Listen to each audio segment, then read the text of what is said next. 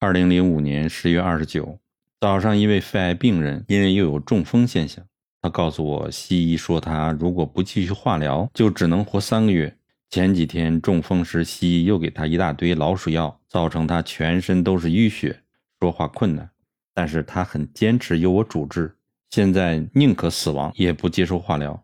我检查了一下，他的血管是柔肠寸断，全身都是毒药，这是西药化疗的副作用造成的。肺癌问题还好，因为他尚可以睡眠。他自述约一周前，他就被告知他后脑有淤血阻塞，是吃化疗口服药物造成的。此人已经被西医控制了五年，但是因为他的女朋友是我的病人，他自己的全身痛已经好了。而且他所有介绍给我的病人没有一个不好转的，包括血癌、前列腺癌、红斑狼疮、乳癌、胃癌、淋巴癌、胰脏癌等等。因此，他对我的实力非常有信心。经过我检查以后，我很有把握帮他治疗。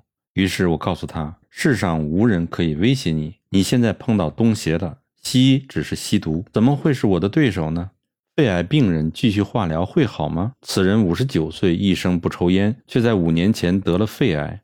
西医也搞不清楚他是怎么得肺癌的。此人如果继续给西医治，绝对是死路一条。我告诉读者，我将此人的活比告诉他只能活三个月的西医寿命还会长。我告诉他，你尽管去享受你的生活，不需要害怕，有我在，救你不难。你不用再回去看你的西医了。现在正值秋季，是肺气当旺之时节，也是病发之时。我利用这个窗口，正开始给你治疗。到冬天时，你会好很多。明年春天对你最不利，到夏天是最凶。如果我没有治好你，明年秋天将会再发病。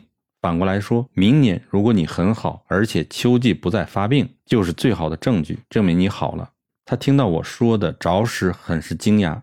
居然看病还和节气有关系。一位食道癌兼红斑狼疮的病人，九月十二号来诊，我只一诊，周五传真询问他的痔疮的问题。读者一看便知此人好转很多，因为他已经不关心癌症了，现在只关心痔疮。上周四来诊的，因为去开胆结石而被西医发现得到肝癌与胰脏癌的病人，周五来做了第二次复诊，服药一周以后，气色变得非常好。胃口大开，睡眠恢复正常，大便正常，连味觉都好了。这是因为西医没有动过他，所以他得以恢复得很快，真是运气好啊！周五，一位来自西维吉尼亚的病人先生是牙医，陪同他一起来。他因为今年二月份被我治疗过一次，全身的痛都去掉了。今天再来是因为他回到了弗吉尼亚以后，又去找当地的一位中医治，完全无效，又去找西医治。西医拿一种治癫痫的药给他吃，说这种药是灵丹，一吃就好。他吃了一个月，根本无效，因为痛到无法过日子，所以只好开车来找我。他希望我拍张对着他微笑的照片，以后他一痛就看这张照片，他相信这样会好很多。